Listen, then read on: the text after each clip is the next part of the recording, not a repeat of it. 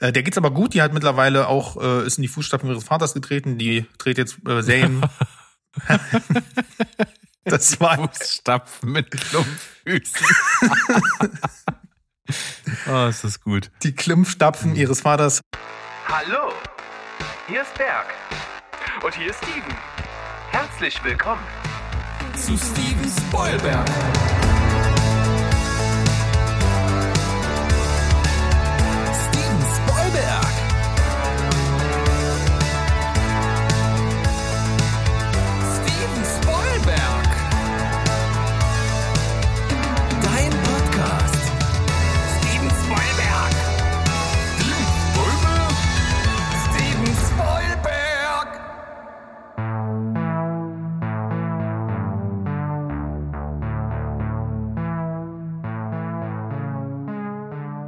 Heidi ho, liebe Welt da draußen. Wir sind wieder da, euer liebster Film- und Serienpodcast aus dem wunderschönen Leipzig namens Steven Spoilberg. Heute mit einer Folge Die 10. Und zwar habe ich zusammen mit dem Freund und Kupferstecher, dem Sandro, haben wir Regiedebüts heute auf dem Plan. Hallo. Hallöchen. Ich hoffe, dass das gut wird, weil ich habe mich, glaube ich, selten auf eine Folge so viel äh, auf die Liste äh, gepackt und vorbereitet. Ja, ist Wahnsinn. So ging es mir auch. Also ähm, das und ich habe mich auch selten so auf eine Folge gefreut, ähm, auf, auf eine Spezialfolge gefreut, weil tatsächlich, wie du schon gesagt hast, ich habe die Idee ja so ein bisschen äh, ins Rennen gebracht und du warst auch gleich Feuer und Flamme, äh, weil ich einen ganz bestimmten Film gesehen habe, der heute meine Nummer eins sein wird. Und da habe ich mir dann gedacht, ähm, den äh, einfach so in der Folge zu besprechen, das macht gar keinen Sinn. Ähm, da kann man sich bestimmt noch ein paar passende äh, wegbegleitende Regisseure raussuchen, die halt auch ähm, ja tolle Regiedebüts abgeliefert haben und dann einfach darüber ein Spezial machen. Und ähm, ja, jetzt sind wir hier. Jetzt sind wir hier, du sagst es, und ich prophezeie mal so, dass wahrscheinlich die Honorable Mentions Sektion länger sein wird als die Hauptfolge. das könnte durchaus passieren. Ja. Wir werden es sehen. Und es gibt ja bei Regie so ein bisschen so einen großen dunklen Fleck, so einen blinden Fleck bei den meisten Leuten, was ist eigentlich Regie? Weiß überhaupt irgendjemand, was ist Regie? Kann man damit was anfangen? Wenn man da einen Oscar kriegt, was hat man da genau geleistet? Das ist so eine große, große Frage und äh, ich glaube, die ist auch für jeden ein bisschen anders. Für mich ist am Ende Regie einfach irgendwie das, dass jemand da ist, der das Heft in der Hand hat und der das zusammenhält und das Entstehen des Films, so wie er als künstlerische Vision besteht, irgendwie zustande bringt. So, das ist so meine ganz grobe Vorstellung. Wie ist das bei dir?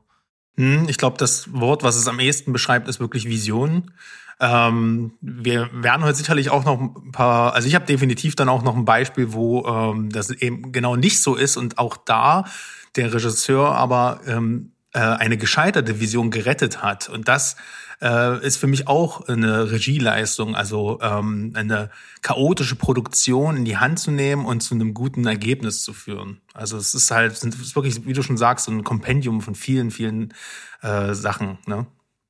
Ja, weil am Ende wirkt ja in der Szene, die wir letztendlich auf der Leinwand sehen, ja alles zusammen. Das sind eben nicht nur die Schauspieler, sondern das Set, wie die Kamera das Set einfängt, wie das Licht am Set ist, wie eventuell noch irgendwelche äh, Live-Effekte in der Szene vonstatten gehen, wie das Timing ist. Das sind ja alles Sachen, da kann der Schnitt natürlich viel rausreißen, aber letzten Endes muss das Grundmaterial passen. Und je besser man da arbeitet, desto äh, einfacher ist es am Ende dann einen tollen Film draus zu machen, glaube ich. Ja, absolut. Also ich finde auch, man in den meisten Fällen sieht man auch, wenn ein Film, ähm, also wenn ein Film gut äh, von einem Regisseur geplant und umgesetzt wurde. Also wenn es nicht nur Autorenfilmer, das will ich gar nicht sagen, aber einfach, äh, wenn ein Regisseur eine Vision für einen Film hatte und auch ähm, dann auf die Leinwand gebracht hat. Ich finde, das sieht man sehr oft, also diese sogenannte Regiehandschrift. Ja. Und ich glaube mal, dass wir bei den Leuten, die wir heute hier so auf unseren Listen haben, durchaus viel von eigener Handschrift reden können. Das ist durchaus ein Punkt gewesen, der so bei mir so dabei war, wo ich mir denke, okay, wir haben hier einen Regisseur, der mit seinem Erstlingswerk schon deutlich gemacht hat, was so sein Ding ist und wo die Reise bei ihm hingeht. Das ist so ein Aspekt gewesen, auf den ich mich so konzentriert habe. Und ich finde, es gibt ja unterschiedliche Herangehensweisen, wie immer bei unseren die zehn Folgen. Und der erste Teil hier, bevor wir überhaupt so ans Eingemachte gehen, ist ja eigentlich immer dafür da, dass man so ein bisschen auseinander zerklamüsern. Deswegen die obligatorische Frage dann also an dich, wie bist du rangegangen? Ja, also ich habe auch, wie du, ähm, darauf geachtet, dass ein ähm, Regisseur auch eine Handschrift hat, die äh, ersichtlich ist schon im Erstlingswerk. Und ähm, ja, darüber hinaus habe ich eigentlich nicht wirklich Sachen aussortiert. Also klar, es ist, ähm, ich habe mir im Vorfeld ein bisschen Gedanken gemacht, was ist denn eigentlich ein Debütfilm? Weil fast jeder, der einen Debütfilm ins, ähm, ich sage jetzt mal ins Kino bringt, äh, hat im Vorfeld ja trotzdem schon ein, äh, weiß ich nicht, einen Kurzfilm gedreht, Musikvideos gedreht oder irgendwelche anderen Sachen gedreht für die fürs Studium und sowas. Aber darauf habe ich jetzt erstmal gar keinen Wert gelegt, sondern ich habe mir wirklich die ersten offiziellen Veröffentlichungen angeschaut und ähm, habe das dann halt wirklich als offiziellen Debütfilm auch so gewertet. Alles andere ist für mich so der Reifeprozess dann dahin. Und äh, ansonsten ist meine Liste halt sehr persönlich. Äh, ich habe jetzt nicht darauf geachtet, eine IMDb-Liste zusammenzustellen, sondern habe halt einfach Picks genommen, die halt meinem Filmgeschmack entsprechen und auch Regisseure, die ich heute immer noch sehr gerne verfolge. Äh, ausgeschlossen habe ich eigentlich nur so One-Hit-Wonder. Also es gibt halt einige Regisseure, die haben halt einen Knallerfilm direkt als Erstling rausgehauen und danach eigentlich entweder nur noch Schund oder gar nichts. Äh, und die habe ich dann eher so auf meine ähm, Honorable Mentions Liste gepackt, um ähm, die dann zwar trotzdem irgendwie zu nennen, aber halt nicht für meine Top 5 zu, zu nehmen. Ne? Ja, da sind wir uns auf jeden Fall ganz gut ähnlich. Also so ist es bei mir auch. Es ist sehr persönlich gefärbt, so wo ich Bock drauf habe, wo ich sage, das sind irgendwie alles Regisseure, die verfolge ich immer noch. Da sind auch die Filme, die danach kamen, immer noch gut bis heute, vielleicht sogar. Da sind auf jeden Fall solche Sachen dabei. Aber ich habe auch so ein bisschen geguckt, wo ist denn bei einem Regisseur ein Debütwerk dabei gewesen, was so eingeschlagen hat? Wo ich mhm. vielleicht nicht mal selber sage, dass ich den so wahnsinnig überragend finde, vielleicht nur gut oder sowas, äh, aber der hat Wellen geschlagen und der hat irgendwelche sogar Hypes losgetreten oder ähnliches. Das kommt durchaus auch mal vor. Und ich finde es auch nicht uninteressant bei manchen Schauspielern, die dann nach vielen Jahren des erfolgreichen Schauspielers auch mal sagen, ey, ich kann auch so einen Film mal umsetzen. Ich habe da schon lange so eine Idee. Ich habe jetzt Erfahrungen an Sets gesammelt. Ich glaube, ich kann das auch machen. Da mhm. gibt's auch durchaus Erstlingswerke, die sind interessant und da sollte man näher hingucken. Ja, da gebe ich dir recht. Dann gucken wir doch mal hin. Dann machen wir das. Und traditionell fängt natürlich der, ähm, der nicht äh, zum Urkern, ich wollte gerade sagen, der Gast, aber das kann man ja bei dir nicht mehr sagen. ich bin nicht im Namen Prinzip drin. Nee, du bist nicht im Namen. Deswegen bist du so das, was am weitesten weg ist und darfst anfangen. Ja. Ihr habt Sandrolina Molli äh, quasi gekapert. So kann man das eigentlich mhm. sagen. Ähm, ja, und äh, ich lege auch direkt mit einem, ja, mit dem kontroversesten Eintrag meiner Top 5 los. Äh, ich habe ja gerade schon mal von Regisseuren gesprochen, die Projekte gerettet haben. Und ähm, ja, den folgenden Film habe ich erst kategorisch ausgeschlossen und erst wirklich ganz spontan gestern, als ich nochmal drüber nachgedacht habe, auf die, auf die Liste genommen. Und zwar haben wir in der Folge 113 die schlechtesten Fortsetzungen aller Zeiten. Da habe ich ja über Alien 4 als ein, eines der miesesten Sequels aller Zeiten gesprochen. Und das liegt natürlich vor, äh, vor allem daran, weil ich großer Fan des Vorgängers bin. Und für mich ist der Platz 5 deswegen Alien 3. Alias Debütfilm von ja einem meiner absoluten Lieblingsregisseure, David Fincher. Und ähm, ja, aber im Gegensatz zu mir mag David Fincher diesen seinen Debütfilm leider überhaupt nicht und vermeidet bis heute ähm, ja auch kategorisch in Interviews äh, über diesen Film zu reden. Was sehr verständlich ist, denn der Film hat eine unglaublich krasse Entstehungsgeschichte hinter sich. Und zwar ging das halt eigentlich schon mit im Alien 2 los, der kam ja 1986 ins Kino. Und der hat noch mehr Geld eingespielt als Teil 1 und äh, 20th Century Fox, die den Film produziert haben, die wollten natürlich mehr. Und dachten damals, man hat hier so eine eierlegende Wollmilchsau geschaffen, so ein Franchise wie Star Wars, wo man Merchandise verkaufen kann und jeder Film automatisch ein Hit wird. Und, äh, und so haben die halt auch schon Werbung für Alien 3 gemacht äh, bevor irgendein Regisseur oder ein Drehbuchautor oder nicht mal Sigourney Weaver äh, engagiert war für den Film. Und die Produktion, die hat ähm, insgesamt neun verschiedene Autoren verbrannt und drei Regisseure, bis es am Ende Fincher war. Millionen von Dollar sind in Filmsets gesteckt worden, die am Ende dermaßen, die am Ende gar nicht gebraucht wurden. Das ist alles dermaßen aus dem Ruder gelaufen, dass es ein absolutes Wunder ist, dass es diesen Film heute überhaupt gibt. Und als Fincher ans Set kam, der war halt damals äh, Musikvideoregisseur und war, die haben halt irgendjemanden genommen und der hat halt zugeschlagen. Und ähm, da waren bereits Sets und Props von im Wert von sieben Millionen Dollar verbraten worden, weil das Studio den Film halt bereits ähm, ja auch angekündigt hatte, gab es halt auch gar keine Vorbereitungszeit für Fincher. Der kam rein, hat losgedreht in unfertigen Sets mit unfertigem Drehbuch, keinem Kameramann, äh, keiner wusste so richtig, an was er arbeiten sollte. Der Film ist quasi am Set entstanden. Ähm, dann wurde das Studio auch noch verklagt von Michael Bean, weil der im ersten, weil der äh, gemerkt hat oder gelesen hat, dass er in der ersten Filmminute stirbt. Es ist alles schiefgegangen. Und äh, das, diese ganze Tortur dauerte zwei Jahre. Ähm, und am, um darin zu gipfeln, dass Fincher am Ende sogar noch gefeuert wurde und ihm der Film weggenommen wurde und von den Produzenten, die da auch das Drehbuch geschrieben haben, äh, dann einfach fertig geschnitten wurde. Und so kam der Film dann im Sommer 92 ins Kino hat mehr als die äh, mehr als das Doppelte irgendwie seines Budgets gekostet und ähm, wurde auch sehr gemischt aufgenommen. Ähm, ja und Fincher hat danach auch direkt gesagt, er macht nie wieder einen Film. Zum Glück hat er zwei Jahre später aber zum Glück das Drehbuch von Sieben in die Hände bekommen und der Rest ist Geschichte. Ja. Ja, also ich mag den Film übrigens wirklich trotzdem, also wirklich sehr, äh, also nicht bloß, weil er, weil die Entstehungsgeschichte so krass ist, sondern ich finde ihn echt gut, sehr nihilistisch, sehr düster und ich, der hat ein super gutes Ende und vor allem im Director's Cut ist Alien 3 nicht ganz so gut wie die Vorgänger, aber äh, eine echt runde Sache. Und wer mal ein bisschen was über diese Entstehungsgeschichte ähm, noch näher erfahren will, den empfehle ich äh, das Video-Essay von äh, David Hein tatsächlich darüber. Der hatte ein äh, Video gemacht, das nennt sich Der Film, den es eigentlich gar nicht geben sollte. Das Alien 3 Desaster. Und den kann man auf YouTube angucken, geht knappe 20 Minuten. Und ähm, das, was ich hier erzählt habe, ist wirklich nur angerissen. Also da ist sehr interessant. Ja, das muss ich mir auf jeden Fall mal zu Gemüte führen. Äh, ebenso wie den Film mal wieder. Äh, das ist bei mir so lange her, dass ich den praktisch als ungesehen jetzt betiteln könnte. Kann mich definitiv an nichts erinnern.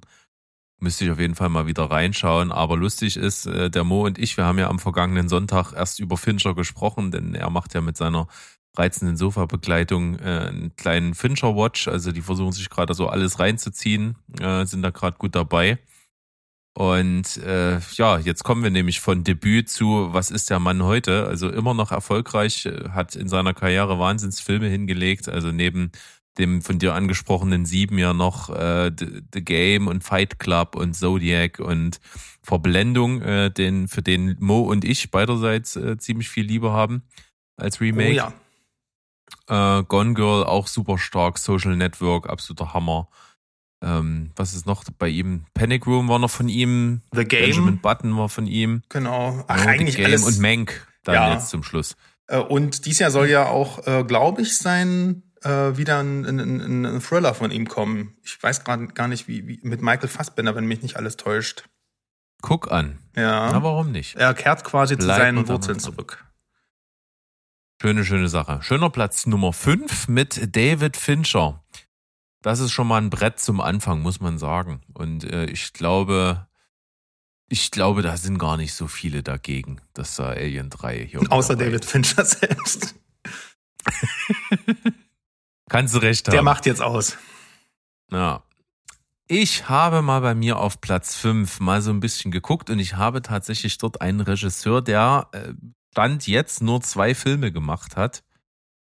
Und ich muss aber sagen, da geht's auch so ein bisschen um Entstehung. Der Mann ist halt einfach kein Regisseur.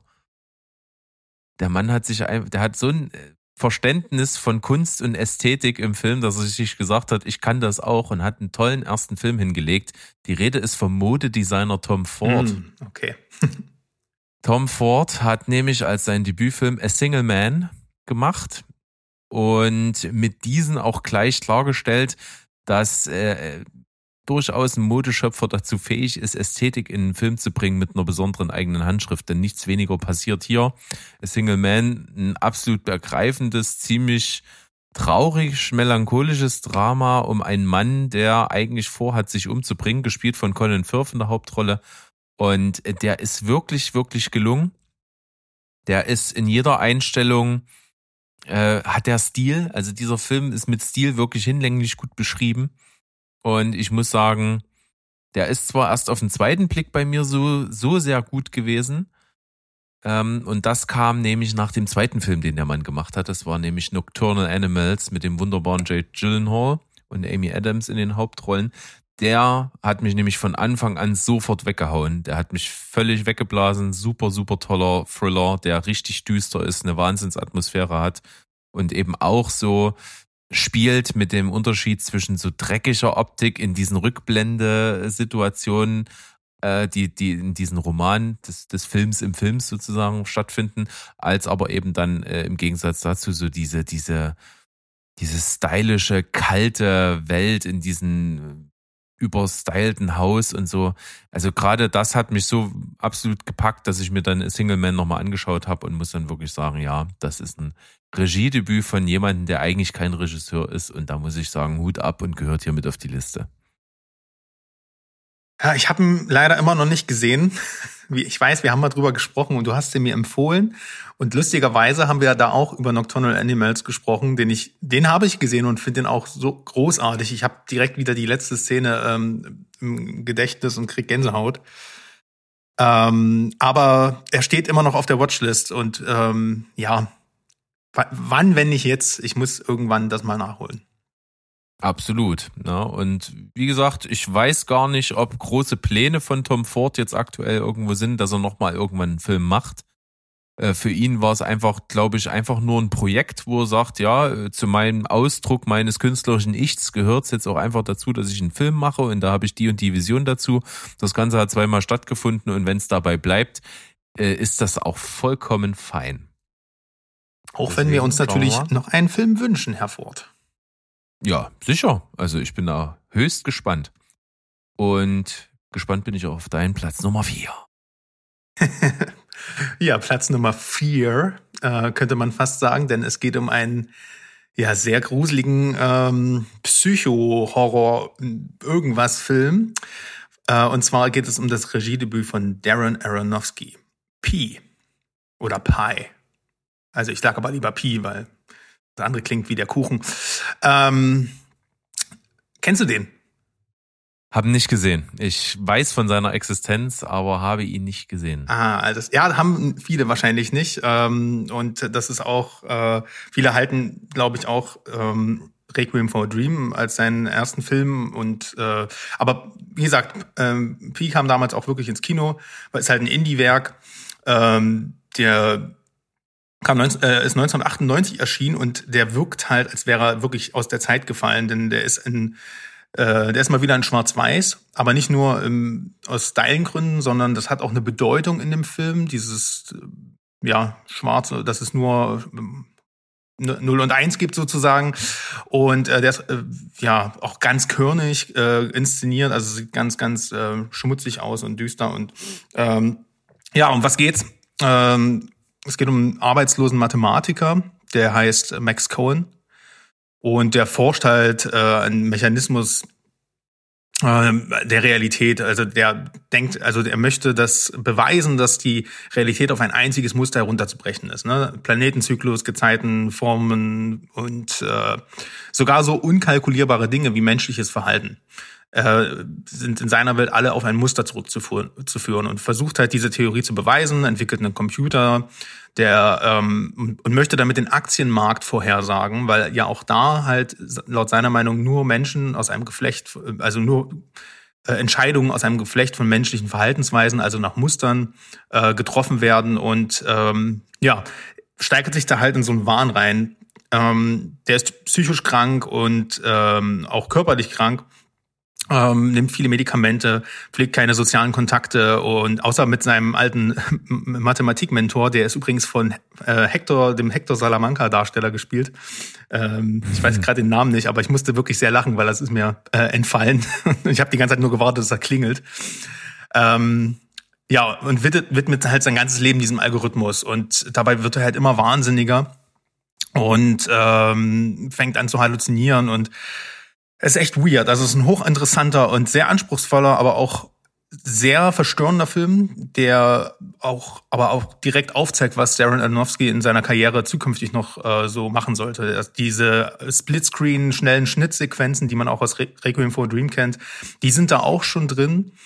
Ähm, und er verlangt halt sehr aktives Zusehen vom Zuschauer und äh, findet, aber hat, gleichzeitig zieht er sich dich halt unglaublich in diesen Film mit rein, weil er dich halt so nah an der Hauptperson lässt. Ne? Und ja, der Film wurde gerade mal für 60.000 US-Dollar gedreht, hat über drei Millionen eingespielt. Also es kann sich wirklich auch sehen lassen, was das angeht für einen Indie-Film. Und das, obwohl die Produktion nicht mal ähm, eine Drehgenehmigung hatte. Also die haben das quasi einfach illegal irgendwo gedreht, aber auch die Kulissen, das ist alles ähm, wirklich noch low budget. Aber trotzdem durch den Look des Films fällt das gar nicht weiter auf. Das sieht alles sehr ähm, rund aus. Und Fun Fact, ein Dreh etablierte er diese, ich weiß nicht, ob du das schon mal gehört hast, der hat so ein, eine Macke. Ähm, äh, Aronofsky tut sich bei Dreharbeiten immer weder rasieren noch die Haare schneiden. Das ist, hat er bei dem Film das erste Mal gemacht. Okay. Ja. Nee, habe ich noch nicht gehört, aber witziger Fun Fact. Ja, und cool. zwei Jahre später hatte, kam dann ähm, Requiem for a Dream, wie gesagt, und ja, der Rest ist auch hier Geschichte. Ja, sieht auf jeden Fall nach einem richtigen Brett von vierten Platz wieder aus.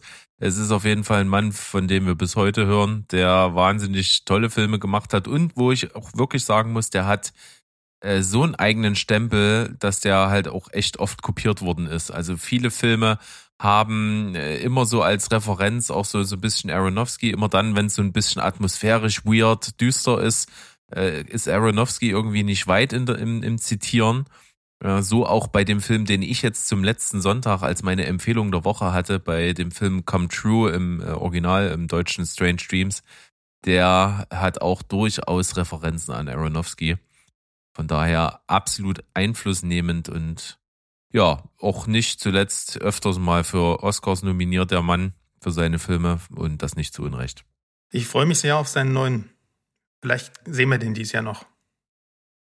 Ja, je nachdem, wie lange das so dauert und wie es ins Kino kommt und ob es ins Kino kommt und ob man da überhaupt die Möglichkeit hat, das in einem Kino in der Nähe zu sehen, das ist alles immer ein bisschen schwierig. Naja. Ah Kommen wir zu meinem Platz Nummer vier und das ist zum Beispiel ein Film, den finde ich nur gut, nicht überragend.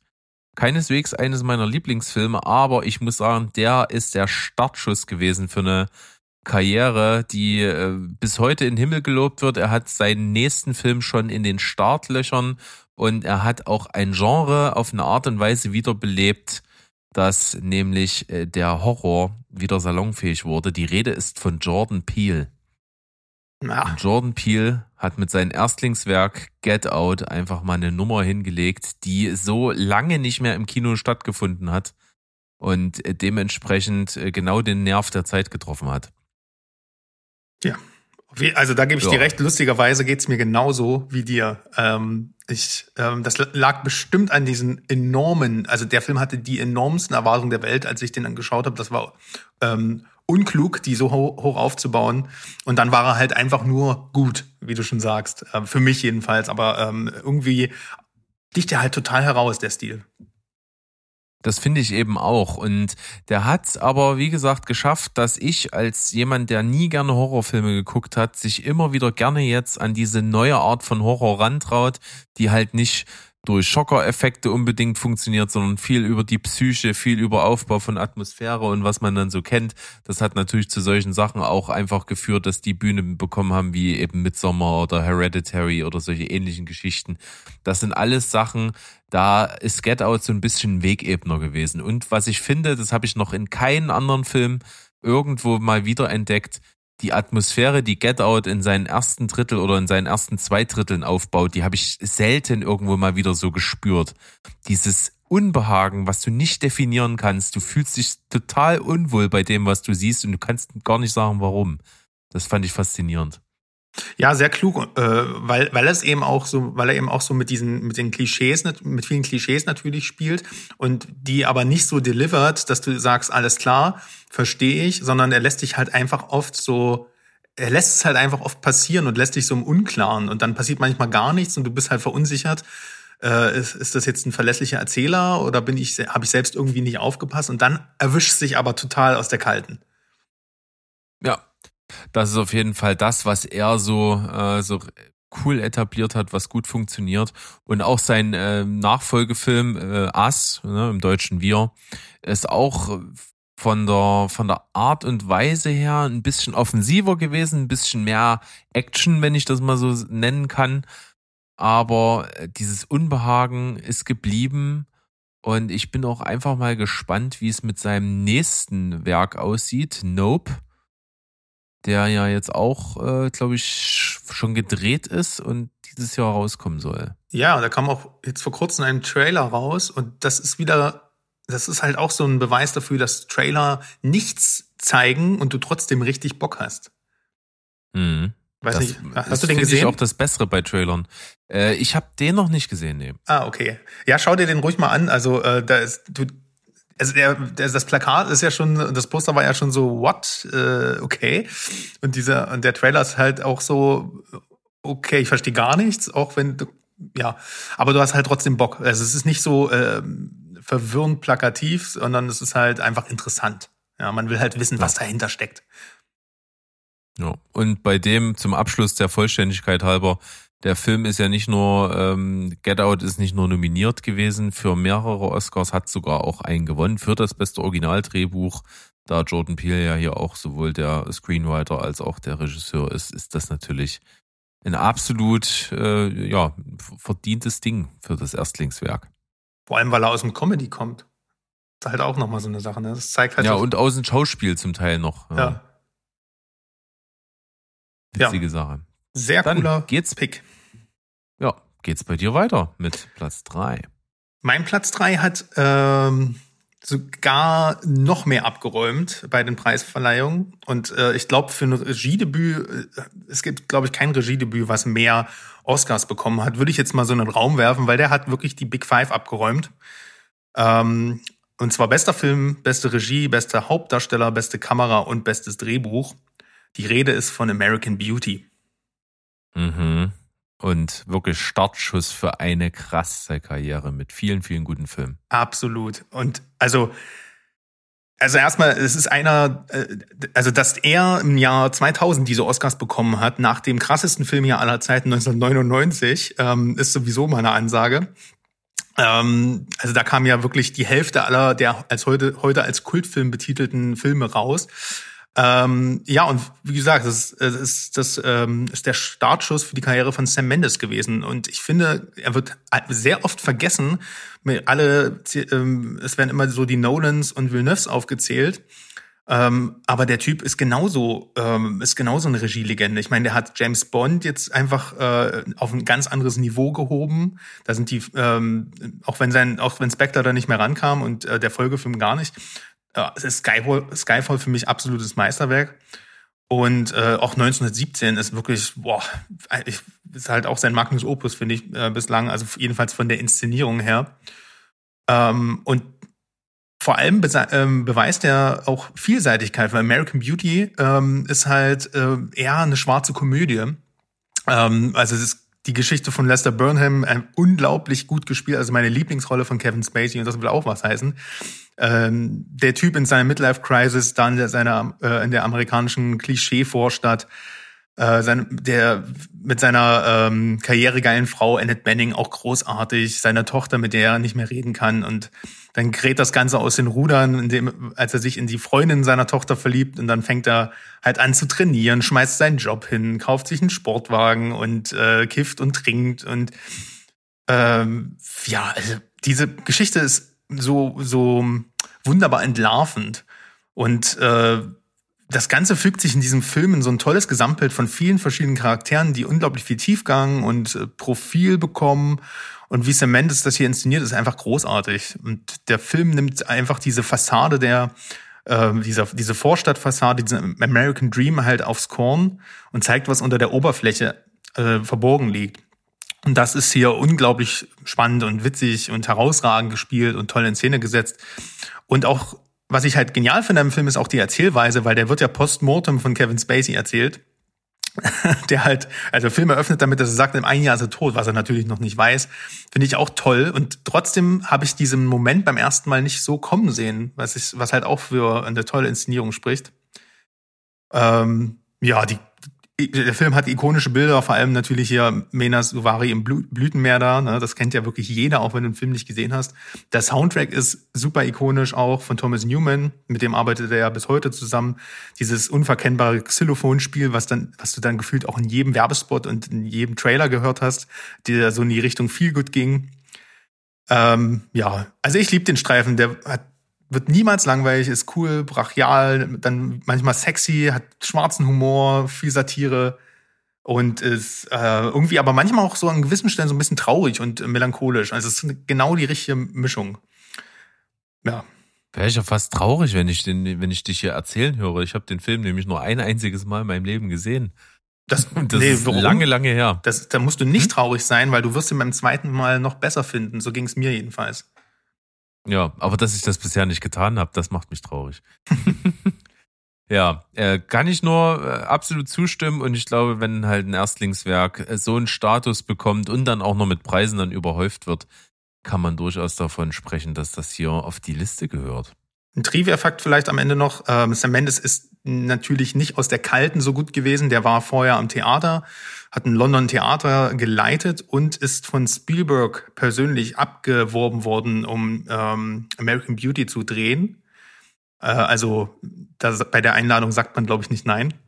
Und der hat auch, bis heute leitet er auch seine Schauspieler wie ein äh, Schauspielensemble am Theater. Das heißt, alle müssen die Szene, also der macht keine Einzelszenen, sondern alle müssen die ganze Sequenz aufführen und proben. Ähm, müssen halt dafür viel Dialog lernen und sowas. Und das hat er ja in 1917 auch auf die Spitze getrieben, eine ganze Sequenz am Stück zu machen. Ja. Also da habe ich hier auch noch jemanden auf meiner Liste, der das so mit uh. seinen Schauspielern macht. Bin ich sehr gespannt und ich könnte mir sogar ja. schon vorstellen, wer das ist. Ich habe ihn jetzt noch nicht. Äh, er kommt erst später. Ich habe jetzt einen Regisseur, bei dem es definitiv bis jetzt zu seinem letzten Werk so war, dass ich bei jedem Film, der von ihm rauskam, dachte, boah, geil, da, der ist von dem Hammer, gucke ich, muss ich gucken. Denn einer meiner absoluten Lieblingsfilme ist äh, nicht sein Erstlingswerk, sondern sein Zweitlingswerk, aber der erste Film von ihm hat auch Jeff Bridges zum Oscar verholfen. Die Rede ist von Crazy Heart. Der Regisseur ist Scott Cooper. Sehr schön. Ich erinnere mich Na? an, äh, wann, vor wie vielen Folgen ist nicht so lange her, dass wir über Endless gesprochen haben. Ja, genau. Das war nämlich das letzte Werk jetzt von ihm, wo ich mich mega drauf gefreut habe.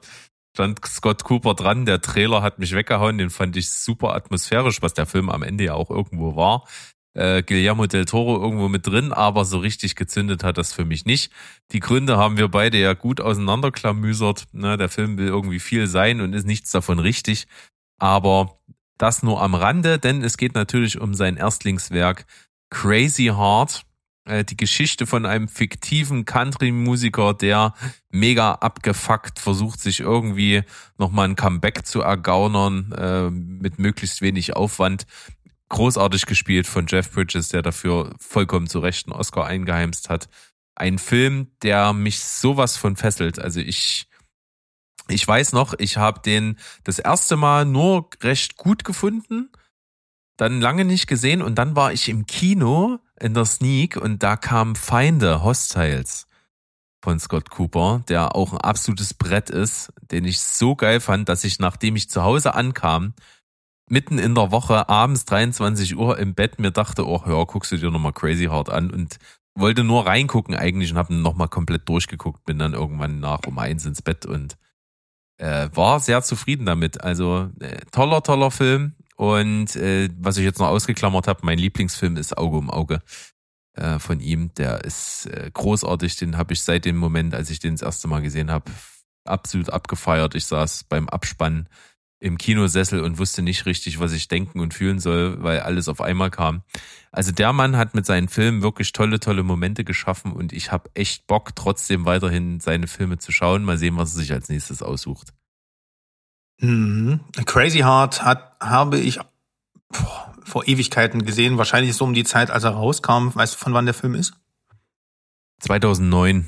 Mhm. Ja, wahrscheinlich so so die Drehe oder ein, zwei Jahre später. Das heißt, er ist bei mir auch wieder so lang her. Das Einzige, was mir wirklich in Erinnerung geblieben ist, ist, dass der Film mich äh, irgendwie nahezu zu Tränen gerührt hat und ähm, das ja, und ob der Rest aber gut oder schlecht war, ich, wir hatten auf jeden Fall, der ist tatsächlich, tatsächlich auch ohne deine Nennung bei mir auf der Rewatch-Liste drauf. Äh, aber jetzt habe ich natürlich umso mehr Bock. Ja. Und äh, so viele Filme hat der Mann ja nicht gemacht. Einen haben wir hier noch zu nennen. Und zwar ist das für mich der Film, der nach einer langen Durststrecke, wo Johnny Depp aus meinem Gedächtnis raus war als, als guter Schauspieler, mal wieder das Gegenteil bewiesen hat. Und zwar war das der Film Black Mass. Denn da hat Herr Depp mir besonders ja. gut gefallen als, als, äh, als Mr. Bulger, der der Gangster, der bekannte Gangster, den es auch wirklich gab. Äh, toller Film, coole Atmosphäre, toll gespielt. Das muss man auch mal bringen. Also äh, fünf Filme auf seinem Kerbholz bis jetzt, äh, vier davon absolut großartig. Endless, naja, äh, auf jeden Fall gut gemacht, aber irgendwie zündet er nicht. Ist, glaube ich, nicht da sein kommt, Genre. glaube ich, noch einiges. Nee. Also der Ich hat irgendwie, nicht. der hat so ein, so, weiß ich nicht, der hat so eine Handschrift entwickelt, da passt irgendwie, weiß nicht, da passt, da passt dieses Übernatürliche nicht so richtig rein. Das wirkt so ein bisschen aufgesetzt. Aber naja, vielleicht hat er das ja dann auch selbst gemerkt. Das kann durchaus sein, ja. Gehen wir mal weiter und gucken mal, was bei dir auf Platz zwei rumlungert. Auf Platz zwei ist ähm, ja die offensichtlichste Nennung für, ein, für eine Top Ten äh, von Regiedebüts. Äh, und zwar natürlich Reservoir Dogs von Quentin Tarantino. Ja, muss kommen. Muss, Muss kommen. kommen. Natürlich. Ähm, ja, also der hatte zwar vorher wohl diesen My Best äh, Friend's Birthday gemacht, aber der ist halt nie fertiggestellt worden und der redet nicht drüber. Irgendwie ist da auch teilweise der Film verbrannt, ähm, beziehungsweise die Filmrollen verbrannt. Ähm, deswegen Schwamm drüber. Der hatte dann vorher auch noch ein Drehbuch geschrieben, The Open Road. Das ist ja dann berühmter, äh, bekanntermaßen zu ähm, äh, aufgeteilt worden in die Drehbücher True, für True Romance und Natural Born Killers. Das heißt, ein bisschen Erfahrung hat er schon gesammelt, aber äh, sein Leinwanddebüt war dann eben äh, Reservoir Dogs. Ähm, ja, und da geht's halt um die besagten acht Gangster, die ja, die sich halt nicht kennen, ne? nur mit ihren, äh, mit, ähm, die sich halt ihre Namen nicht sagen dürfen, weil sie nicht ihre Identitäten preisgeben müssen, die halt nur ähm, nach Farben benannt sind und sich da durchaus auch mal streiten, wer welche Farbe sein darf. Ähm, Problem ist nur, und die sollen halt eine Bank ausrauben für einen Gangsterboss. Problem ist halt nur, dass es halt einen Maulwurf gibt unter diesen acht Gangstern und ähm, ja, und natürlich wissen wir äh, am Anfang auch noch nicht, wer jetzt ähm, da äh, sozusagen den ganzen Haufen infiltriert. Ähm, durch die, das ist halt durch die Erzählweise sehr clever gemacht. Ähm, ja, und dann geht halt der Bankraub, äh, Bankraub schief und einige werden halt erschossen und man, ne, ihr kennt den Film wahrscheinlich alle. Ähm, der Film war eine meiner ersten DVDs damals. Ich habe ähm, ich habe Tarantino so in der Zeit zwischen Kill Bill und Death Proof lieben gelernt. Also Death Proof war der erste Film, den ich von ihm im Kino gesehen habe. Und Tarantino hat mich auch zum Filmfan gemacht, also jedenfalls für anspruchsvolles Kino, sag ich mal. Und Reservoir Dogs äh, habe ich mir halt damals auch das erste Mal angeschaut und ähm, als Erstlingswerk, als Erstlingswerk äh, Werk wirklich umwerfen, weil der etabliert schon diese ganzen Trademarks von Tarantino, die man bis heute halt auch kennt, ne? Diese unchronologische Erzählen, die Rückblenden, dann dieses Alltagsgefasel in diesen Dialogen, die popkulturellen Verweise, dann hast du diesen Trunkshot aus dem Kofferraum, ähm, Hommage an, Hommagen an Filmklassiker, dann dieses ähm, dann Musiktitel, der in die Handlung integriert ist und halt diese legendären Charakter ähm, und natürlich ein Gastauftritt von ihm selbst. Äh, ja, großartiges Ding, obwohl das nicht mein Favorit von ihm ist, muss man ihm einfach Credits geben, mit wie wenig Mitteln er hier völlig versiert so ein ja hochspannendes, lustiges und blutiges Genre Meisterwerk abgeliefert hat, äh, quasi aus der kalten. Und ähm, ja, Meilenstein, Reservoir Dogs, ganz äh, für ein Regiedebüt einfach unglaublich gut. Ja, vollste Zustimmung, ganz viel Liebe auch von meiner Seite für den Film. Ich habe den ja auch vor nicht allzu langer Zeit auch mal wieder gerewatcht und muss wirklich feststellen, das ist ein ganz, ganz toller Film, weil der wahnsinnig gut geschrieben ist. Der ist äh, so gut in Szene gesetzt. In seiner, in seiner Einfachheit, aber trotzdem, der baut eine gute Komplexität auf, ein schönes Netz zwischen den Figuren. Mhm. Das funktioniert halt von vorne bis hinten. Da ist irgendwie an alles gedacht worden, hat eben die Trademarks, wie du sagst, das macht den Film zu wirklich was sehr Besonderen und zu einem wahnsinnig guten Debüt. Und äh, hier ist es ja auch so ähnlich wie äh, bei, bei P von Darren Aronofsky, äh, dass es auch wirklich mal ein Film war, wo ein Regisseur mit wenig Geld irgendwie trotzdem einen geilen Film gemacht hat. Und, ähm, natürlich noch Reservoir Dogs ein bisschen mehr, da der hat um die 1,2 Millionen Dollar Budget gehabt. Aber trotzdem das sind das noch Peanuts in der Filmwelt im Gegensatz zu den anderen, die wir bisher genannt haben, die schon mit relativ großen Budgets gehandhabt haben dort. Und da muss man wirklich sagen, also Qualität ganz, ganz groß geschrieben und äh, sicherlich dafür verantwortlich, was Tarantino heute ist. Ja, na, vor allem ein Bankraubfilm, ohne den Bankraub zu zeigen. Ähm, das, das sieht man halt auch mal wieder, das ist halt so eine Lehrstunde fürs Filmemachen, weil es geht, die Spannung äh, ähm, entsteht seltenst bei dem Heist selber, sondern eben um das drumherum. Und das müsste man eigentlich nach jedem Film gemerkt haben. Aber es kommen heutzutage immer noch leider genau gegenteilig Filme ins Kino, die sich nur auf diesen Action, auf dieses Action-Set-Piece konzentrieren und äh, da äh, versuchen, die Spannung entstehen zu lassen. Und ich finde, der Film zeigt das wie ein Meister, dass es ähm, eigentlich ähm, äh, an den Konflikten der Figuren liegt. Ne? Absolut. Äh, super. Besser hätte ich das gar nicht sagen können, Mensch. Ich bin völlig Völlig aus dem Konzept jetzt. Wusste doch gar nicht, lieber Berg, deswegen bin ich doch hier. Mensch, Mensch, Mensch. Pass auf, ich komme mal mit meinem nächsten Platz. Bin gespannt. Und ich habe jemanden, den wir beide, ich würde fast sogar schon sagen, vergöttern, zumindest für einen Film, den er gemacht hat, mhm. Der auf meiner Lieblingsfilmliste ist. Und der hat natürlich irgendwann mal angefangen. Und sein erster Film war Amores Perros und die Rede ist von Alejandro González Iñárritu. Mhm.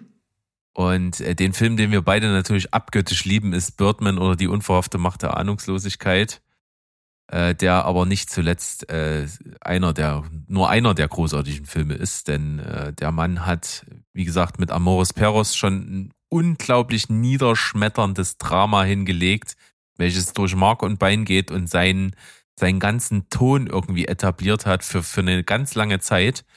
Denn äh, bis, bis Birdman hat er nur solche Filme gemacht, die also so, so Schicksale von Menschen miteinander verknüpfen und das auf so eine niederschmetternde Art und Weise. Ähm, dazu gehören zum Beispiel Filme wie 21 Gramm, Babel und Beautiful. Alles oh Filme, wo man si sich die, die Taschentuchbox daneben stellen muss. Das, ja. ist, das ist so bitter alles. Ich wollte gerade sagen, äh, wenn du die Filme einfach nur am Stück nennst, krieg ich schon Gänsehaut. Ja, äh, ganz, ganz, ganz großes Emotionskino. Also jeder, der sowas ab kann, weil das kann tatsächlich nicht jeder, ähm, dem muss ich hier wirklich raten, das zu schauen, denn es geht richtig, richtig tief. Es geht wirklich absolut an die Nieren und äh, man muss äh, ab und zu vielleicht auch mal auf Pause drücken, damit man das verarbeiten kann. Nichtsdestotrotz kam mit Birdman dann ein Film, der ganz anders war der also viel Humor drin hat, viel Virtuosität, viel Metaebene, viel Realitäten schwimmen ineinander, das Ganze gepaart noch mit diesen Pseudo-One-Shot. Es ist ein perfekter Film für mich, äh, großartig, Michael Keaton großartig, Edward Norton großartig, Emma Stone für mich wahrscheinlich ihre beste Performance bis jetzt. Ähm, also absolut genial. Und wie gesagt, äh, angefangen hat's mal mit Amores Peros, ein Film über ja über die Slums, äh, in denen Hundekämpfe stattfinden und Hunde wirklich richtig böse leiden müssen. Und er also echt wahnsinnig viel Aufwand da reingesteckt hat, dass die Hunde, die gezeigt werden in dem Film, also alles andere als leiden, sondern dass es nur so aussieht. Ja, da hat er sich wirklich viel, viel Arbeit mitgemacht, war auch so ein Herzensprojekt von ihm und als erster Film natürlich äh, absolut geeignet dafür. Ansonsten natürlich äh, mit dem Werk von ihm, The Revenant, der Rückkehrer, er war natürlich noch verantwortlich dafür, dass Leonardo DiCaprio endlich mal so einen scheiß Oscar mit nach Hause nehmen konnte. ähm, das war dann wohl überfällig. Aber Wahnsinnskarriere. Ich freue mich auf die weiteren Filme und bin echt gespannt, was da noch kommt. Ja, den äh, sein Debütfilm habe ich noch nicht gesehen. Das ist tatsächlich der einzige, der mir noch fehlt. Ähm, ich glaube aber, mich erinnern zu können, dass ich damals auch im Zuge von Birdman alle nachholen wollte. Und äh, das ist keine gute Idee, alle nacheinander zu schauen, wie wir gerade schon festgestellt haben. Aber den hatte ich damals nicht. irgendwie nicht gefunden. Ich glaube, der war da zu indie. Ich muss mal die diversen Plattformen abgrasen, weil ähm, ähm, ja an, ähm, zur richtigen Zeit ist so ein Film halt ja angebracht, mal wieder zu schauen. Ja, könntet ihr natürlich anbieten, dir den zu schicken. Ich habe ihn auf Blu-ray. Oder dann da dealen wir dann noch nach dem Podcast noch mal eine Runde, würde ich sagen. Feine Sache. Feine, feine Sache. Aber schön, dass du mir hier in diesem ähm, Podcast noch so äh, ein paar Filmempfehlungen mitgeben kannst. Nicht schlecht. Siehst du? Geht los. Und alles nur, weil wir manchmal überrascht sind, wo Regisseure, die wir feiern, mal angefangen haben. Ja, ist Wahnsinn. Naja, dann kommt ja jetzt dein Platz Nummer eins. Oh ja, und Wahnsinn ist äh, dieser Film in Kurzfassung, wie ich schon angekündigt habe. Mein Platz Nummer eins ist der Grund, dass es diesen Podcast hier heute gibt, äh, zumindest in der Form. Weil als ich den jetzt vor kurzem gesehen habe, es ist wirklich, ähm, hat es mir wirklich die Schuhe ausgezogen im wahrsten Sinne des Wortes. Ich bin, ja, es, ich sag einfach, um was es geht. Es geht um Eraserhead von David Lynch. Mhm. Was, oh, jetzt hörst du, hörst du einen Mo, der, der ganz glücklich irgendwo in der, in der weiten Ferne weint. ja, ja, ich habe den David Lynch, äh, ich habe ich hab mir jetzt seine Filmografie ein bisschen draufgezogen. Also ich kannte schon einiges, aber ähm, ja, den zum Beispiel noch nicht. Und äh, ich habe auch mit Mo immer hin und her geschrieben, seine Reviews kurz abgegriffen, was er über den Film hält. Und ähm, Mo ist ein sehr guter David Lynch Guide. Äh, falls ihr mal äh, da draußen mal einen David Lynch Guide braucht, äh, unser lieber Mo ist da wirklich fit. Äh, wie gesagt, Eraserhead. Äh, ich glaube, jeder kennt so dieses Bild, was Eraserhead, ne? Diesen, dieses äh, Porträt von Jack Nace, ähm, der halt auf dem Cover da drauf ist, aber viele haben den Film, glaube ich, gar nicht gesehen. So ging es jedenfalls mir. Ja, inklusive mir, ich schließe mich an. Ja, dachte ich mir schon fast. Ähm, zählt halt bis heute zu einem der surrealsten Filme der Filmgeschichte. Daran könnte es vielleicht liegen. Hat aber unter anderem so Leute wie Stanley Kubrick für Shining beeinflusst oder auch Aronofsky für äh, Pi.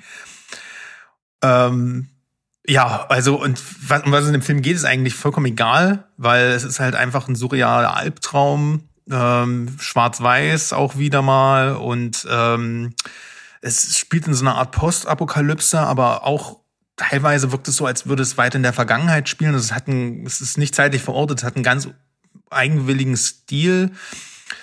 Ähm, ein bisschen, es geht, es geht halt so ein bisschen darum, dass äh, der Henry Spencer, um den es in dem Film geht, er bekommt halt mit seiner Frau ein Kind und das ist halt sehr, nett ausgedrückt sehr entstellt.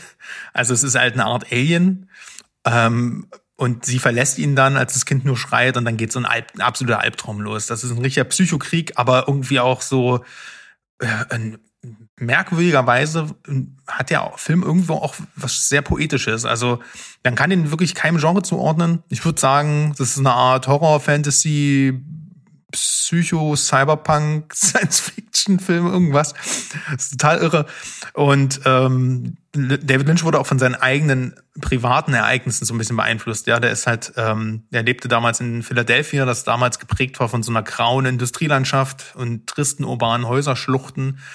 Und ähm, ja, das äh, spielt halt eine große Rolle in dem Film. Außerdem hatte äh, David Lynch selbst eine, seine, seine ähm, eine Tochter, ähm, die kam 1968 zur Welt und die hatte halt so Klumpfüße, ähm, also war halt deformiert und äh, der geht's aber gut. Die hat mittlerweile auch äh, ist in die Fußstapfen ihres Vaters getreten. Die dreht jetzt äh, Serien.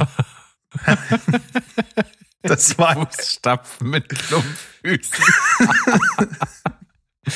Oh, ist das gut. Die Klimpfstapfen mhm. ihres Vaters. Ähm, die dreht jetzt, äh, äh, hat jetzt zum Beispiel Walking Dead Episoden gedreht oder ähm, äh, auch für Daredevil beispielsweise, habe ich auch nicht gewusst.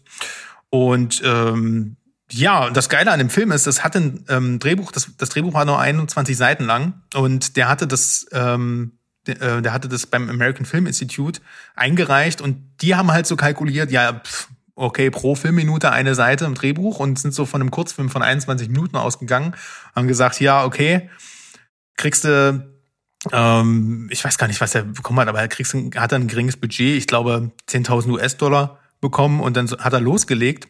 Ja. Und äh, aber der hat jetzt halt nicht gerade so den ausschweifenden Schreibstil gehabt, ne? Und will halt eigentlich die Szenen beim, beim Dreh entwickeln. Und am Ende, ja, ist das Ding halt 89 Minuten lang geworden.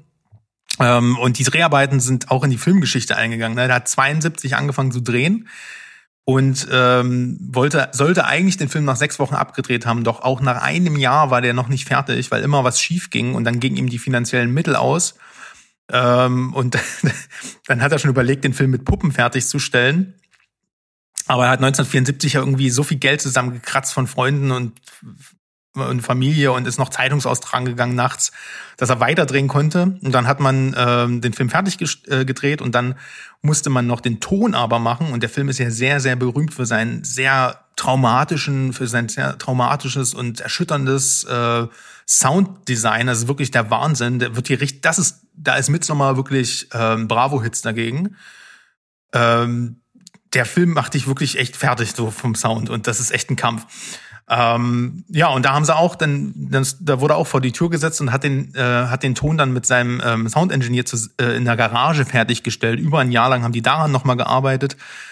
Und dann musste noch ein paar Szenen im Wohnzimmer für den fertigen Schnitt fertig machen und absolut im Odyssee. Ähm, Im Sommer 76 war der Film dann abgedreht und kam 1977 in die Kinos. Und den wollte niemand sehen und der Film wurde zerrissen am Anfang, wurde dann aber von, ich habe irgendein so unabhängiger Filmverleiher, dessen Namen ich jetzt nicht äh, nicht rausgesucht habe, der wurde von, äh, der wurde dann in diesen berühmt berüchtigten ähm, Midnight Movies in New York gezeigt, diese Mitternachtsvorstellung, die halt auch sowas wie Rocky Horror Pictures Show, ähm, Grüße, Grüße gehen raus an Mo, oder Night of the Living mhm. Dead äh, berühmt gemacht haben weil da, weil der hat sich halt die ganzen Low-Budget-Filme ähm, abgegriffen und die Leute sind dort halt in die Mitternachtsvorstellung rein und das wurde zu einem Kult. Unter anderem auch durch Eraserhead. Und ähm, ja, wie gesagt, Stanley Kubrick äh, sagt, es ist einer seiner Lieblingsfilme. Auch HR Giga sagt, gibt den Film äh, oder gab den Film als seinen Lieblingsfilm an. Und später hat er halt auch so Leute wie Cronenberg oder Terry Gilliam beeinflusst und die Popkultur ja sowieso. Also man braucht sich nur mal ein Tool-Video angucken. Ja, wie gesagt, auch der Rest ist Geschichte. Ähm, für mich äh, wohlverdienter Platz eins für diese Liste, weil der Film halt äh, nicht nur inhaltlich, sondern auch in seinem, seiner Entstehung eine absolute Tortur war. Und ich glaube, das ist ähnlich wie bei Apocalypse Now. Die Entstehung des Films wäre fast genauso gut wie der Film selbst äh, als Film inszeniert. Ja, da gibt's einige und deswegen auch hier, glaube ich, sowas von verdienter Platz eins für unseren guten David Lynch, der uns ja über viele Jahre hinweg mit verwirrenden Filmen gesegnet hat. Und das nicht zu knapp.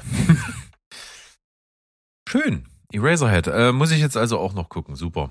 Sorry. Danke. Da musste ich jetzt auch mal ein bisschen ausschweifen, weil bei dem Film ist tatsächlich, da ist einiges passiert. Und das ja, macht ihn noch umso gerne. geiler, wenn du dann siehst, äh, wie gut er auch ist dann. Ne?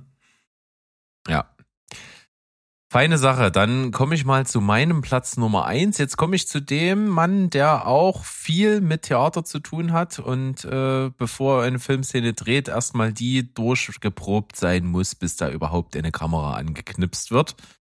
Und der tatsächlich seinen Schauspielern nicht allzu viel Freiheit beim Text gibt, sondern wirklich wortwörtlich den auswendig lernen lässt.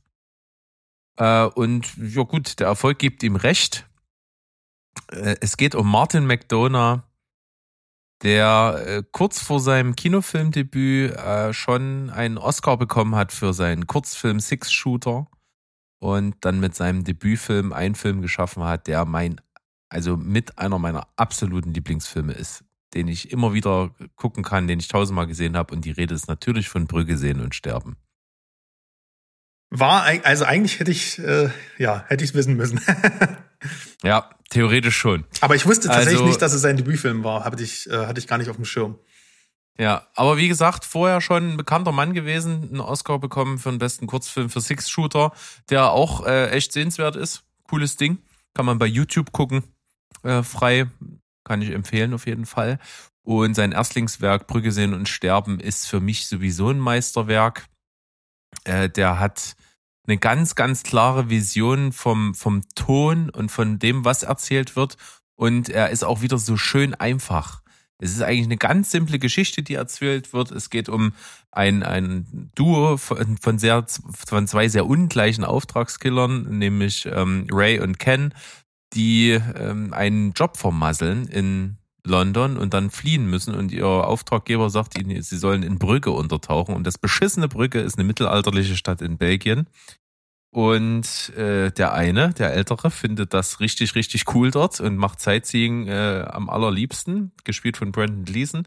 Und der andere Jüngere, gespielt von Colin Farrell, ist im Prinzip nur Dauer angepisst. Und dann versuchen die sich dort die Tage in Brücke um die Ohren zu schlagen und wissen eigentlich gar nicht so richtig genau, warum sie dort sind. Und ich habe den Film gesehen das allererste Mal alleine und habe mich totgelacht. Das muss man auch erstmal hinkriegen. Weil wenn man was lustig findet beim Film und man ist alleine, dann lacht man so in sich rein. Aber ich habe wirklich laut, ich bin fast vom Stuhl gefallen, als ich den gesehen habe. Und deswegen hat sich die Faszination für den Film für mich lange Zeit aus, der, aus dem Humor gezogen. Mittlerweile könnte ich mir auch eine Taschentuchpackung daneben stellen, weil ich finde den so ergreifend, weil ich finde, dass der so eine melancholische Tragik in sich hat. Äh, das kommt vor allen Dingen durch die Musik äh, von Carter Burwell übrigens, Haus und Hof ähm, Musikant hier von den Cohen-Brüdern, äh, extrem gut rüber. Und deswegen finde ich, das ist eigentlich ein richtig bleischweres Drama, der eben einfach, welches einfach schwarzhumorige Elemente hat. Und bis heute ist es so, dass seine Filme bei mir zünden. Ich mich definitiv immer auf den nächsten Film von ihm freue. Bisher hat er ja nicht allzu viele gemacht und die fand ich alle sehr, sehr gut. Ne, bei, es sind nur noch danach Seven Psychos gekommen, den ich ziemlich cool finde, und Free Billboards Outside Ebbing, Missouri, der sehr, sehr erfolgreich war, ja auch mit Preisen überhäuft und deswegen eine tolle Karriere von Martin McDonough an der Stelle. Ja, wie du schon sagst, dieses ähm, der, der Film, man schaut sich den, also wenn ich den, den mal wieder rauskrame, dann ist es immer so, ich habe Bock auf einen Feelgood-Film, weil der so viel Wärme ausstrahlt und ähm, dann, während du den Film schaust, merkst du eigentlich, wie du eigentlich, wie, wie es sich eigentlich immer mehr ergreift. Also der, der lockt dich halt so mit diesem, mit, mit Colin Farrell, wie der sich in dieser belgischen Kleinstadt über alles aufregt. Aber da steckt viel, viel Herz drin. Und die Szene mit ähm, ja, Brandon Gleason und dem Tom, die hat mich in meinen Träumen verfolgt. Also, dass der dann unten da noch, also du weißt, ich will jetzt hier den mhm. geneigten Hörern nicht vorwegnehmen, weil ähm, seht ihn euch unbedingt an, wenn ihr noch nicht gesehen habt. Der Film ist großartig. Aber das war so eine Szene, die hat mich wirklich fertig gemacht. Also schon echt krass.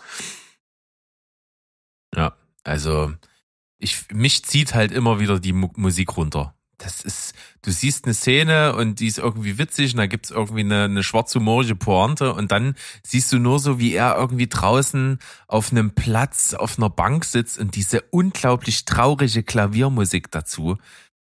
Das ist, das, das schafft eine Atmosphäre, die ist Wahnsinn. Ja, und vor allem äh, muss der Film auch nicht alles tot erklären. Ne? Also ich habe immer das Gefühl, er ähm, du weißt, es werden viele Sachen halt angedeutet, die in der Vergangenheit der Figuren passiert sind, aber die werden nicht dir exzess exzessiv ins Gesicht gedrückt, sondern du kannst es so ein bisschen an den Gesichtern ablesen, dass da viel passiert ist und dass da viel auch Fassade ist, jetzt gerade im Charakter von ähm, Colin Farrell. Und, und äh, ich, ja, also wirklich ein ganz, ganz, äh, also die machen alle ihren Job da schauspielerisch richtig gut. Ja. Ich hatte ja mal, ähm, ich, also ich habe schon zweimal sein komplettes Werk gerewatcht äh, mit allen Filmen und mit Kurzfilmen äh, und wollte sogar mal damals, als wir noch viele Sachen für den Telestammtisch gemacht haben, da mal ein Special drehen. Das ist leider nie zustande gekommen aus Termingründen mit den anderen Leuten. Aber das wäre eigentlich auch mal eine Sache, die interessant wäre.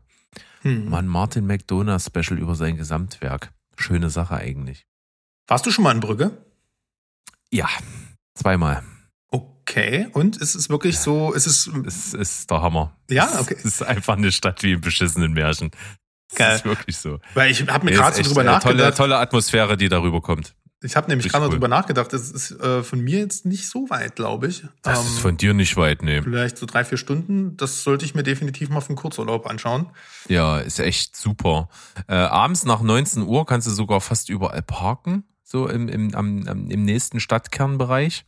Das finde ich ganz, äh, das ist ganz praktisch. Aber äh, witzig ist äh, wirklich als Geheimtipp am Bahnhof in Brügge. Da ist einfach ein riesengroßer kostenloser Parkplatz und von da läufst du halt fünf Minuten bis in der Stadt. Mhm. Okay. Auf Na jeden dann. Fall super. Schöne Liste, schöne zehn Plätze. Und ich würde sagen, es geht jetzt auch nochmal schön weiter im Bereich Honorable Mentions. denn da gibt es schon noch welche, die dürfen nicht unerwähnt bleiben. Wie viele hast du denn noch so? Äh, warte mal. So, also sieben, acht Stück vielleicht. Ich habe noch äh, 20 ungefähr. Ja, ist doch nicht so schlimm. Ich, Ich, ich würde mal, ich, ich gucke mal, ich, Ja. ich, ich fege mal ein bisschen durch. Ich mache mal hier einen kleinen Block. Ich habe natürlich noch vier Filme, die allesamt Meisterwerke sind, wo es umso beeindruckender sind, dass es Erstlingswerke sind. Ich beginne mal mit dem Film, der auf den meisten äh, Filmseiten des Internets auf Platz 1 ist, und zwar Die Verurteilten von Frank Darabont. ist das, ist, das war sein erster Film? Das war sein erster richtiger Kinofilm, ja. Das ist ja krass. Also das habe ich irgendwie nicht äh, entweder schlecht recherchi recherchiert oder habe ich einfach nicht auf, äh, drauf gehabt. Ich dachte, der hatte davor schon irgendwas gemacht, aber dann ist es ja ja gut, dass du ihn erwähnst. Sonst hätten wir ja gar keine Credibility hier bewiesen. Ja, ich war auch überrascht. Ich habe es auch wirklich nur bei der Recherche rausgefunden. Der hat vorher noch einen Fernsehfilm gemacht. Das war schon ein richtiger Film, aber halt keiner, der ins Kino kam. Hm. Ja. Dann geht's weiter mit äh, einem absolut legendären Film, und zwar Die Zwölf Geschworenen von Sidney Lumet. Auch ein Erstlingswerk. Der hat zwar vorher unglaublich viel Serien-Stuff gedreht, aber sein richtiger erster Film waren Die Zwölf Geschworenen. Ah, Wahnsinn. Und der ist heu- heute noch ein Meisterwerk, äh, einer der Lieblingsfilme von Steven und absolut zu Recht. Dann ein Mann, der, sag ich mal, ich würde sagen, so ein bisschen ja nicht aus dem Filmgenre kommt, aber dann logischerweise diese Filme inszeniert hat, ist äh, Frank Miller gewesen mit Sin City. Ja, stimmt. Wobei äh, Sin City hat er ja quasi mit Robert Rodriguez gemacht und dessen Erstlingswerk ähm, El Mariachi ist auch nicht von der Hand zu weisen. Das ist so richtig, richtig low, low budget. Äh, aber Hm. wenn man, aber der hat echt viel, vor allem Action, low budget, sehr gut inszeniert. Also gut, dass du mich daran Eben. erinnert hast. Und ich sag mal jetzt zu dem, was man so bei allen Recherchen findet, das große, große Erstlingswerk. Man hat diesen Mann einfach, der eigentlich Schauspieler ja ist und auch in diesem Film, den er selber mitgeschrieben hat, die Hauptrolle spielt, einfach haufenweise Kohle in die Hand gedrückt und gesagt, du machst das schon. Und er hat's gemacht und hat einen der legendär besten Filme der äh, aller Zeiten in der Filmgeschichte gemacht. Darf ich Citizen sagen? Kane. Ja, ich Also, wollte gerade sagen. sorry. Nee, ist gut, alles Ja. gut. Ähm, das, den wollte ich, den hatte ich natürlich auch noch auf dem Zettel, weil das äh, gehört natürlich in so eine Liste rein.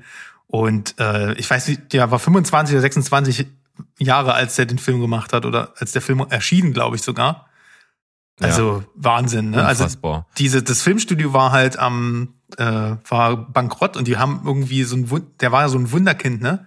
Und, ähm, äh, und die haben, wie du schon sagst, so viel Geld in die Hand gedrückt und äh, dann kam der Film raus und der ist natürlich heute einer der großartigsten Filme aller Zeiten und ich habe den ja vor kurzem, also vor ein paar Jahren für Mank auch das erste Mal gesehen und der ist echt genial. Sieht super aus, er sieht nicht nach einem 40er-Jahre-Film aus. Und ähm, aber das, was, der war halt trotzdem damals ein Flop und äh, oder zumindest nicht der Erfolg, den das hat das Studio nicht gerettet, sagen wir es mal so. Aber ja, trotzdem einer der krassesten Debütfilme, wahrscheinlich der krasseste Debütfilm aller Zeiten. Ja. Was gibt's bei dir noch? Äh, ich habe noch äh, Donnie Darko von Richard Kelly, das äh, Erstlingswerk, und den habe ich, den Film liebe ich auch über alles, aber den habe ich hier nicht draufgenommen, weil der danach irgendwie nichts mehr gemacht hat. Jedenfalls nicht wirklich was Nennenswertes und dann ist es immer schwierig. Äh, für mich ist das eher ein One-Hit-Wonder als halt ähm, ein Regiedebüt. Ähm, sehr schade. Ähm, ja, genauso wie beim nächsten, Dan Gilroy, der erste Film von ihm, Nightcrawler. Ähm, absolutes Brett. Ähm, bis heute meine Lieblingsperformance von Jack Gyllenhaal und ähm, der hat danach ja die Kunst des toten Mannes oder wie der hieß auf Netflix. Der war nicht ganz so prall. Ähm, Im besten Sinne, also noch nett ausgedrückt und ähm, ja irgendwie halt auch. Also ich glaube, diese Qualität wird er nicht mehr erreichen. Obwohl ich sagen muss, äh, zu seiner Verteidigung, du hast ihn vielleicht jetzt nicht genannt, weil du ihn nicht gesehen hast, aber Roman J. S. Israel Esquire ist eigentlich ziemlich cool. Den habe ich tatsächlich nicht gesehen, aber Ja. ähm, ich bezweifle, dass er so gut ist wie sein Debüt. So. Ja, das äh, kann man bezweifeln, aber der ist schon sehenswert. Man muss aber der Fairness halber sagen, es spielt auch Denzel Washington die Hauptrolle. Okay, da kann sie nicht so viel falsch machen. Eben, das meine ich. Ja. Das möchte ich ja sagen. Und ein One-Hit-Wonder noch, obwohl ich da, also der gilt zwar als One-Hit-Wonder, aber ähm, ich bin tatsächlich ein kleiner Fan von dem Regisseur. Ähm, und zwar ist es äh, der, der erste Film von Neil Blomkamp, District 9. Mhm. Der ist auch low budget und hat aus dem Film sehr, sehr viel, ähm, äh, der hat halt dieses low budget halt auch in den Film eingebaut und äh, sehr viel mit Shaky Cam und ähm, ähm, Handkamera, wie gesagt, gemacht.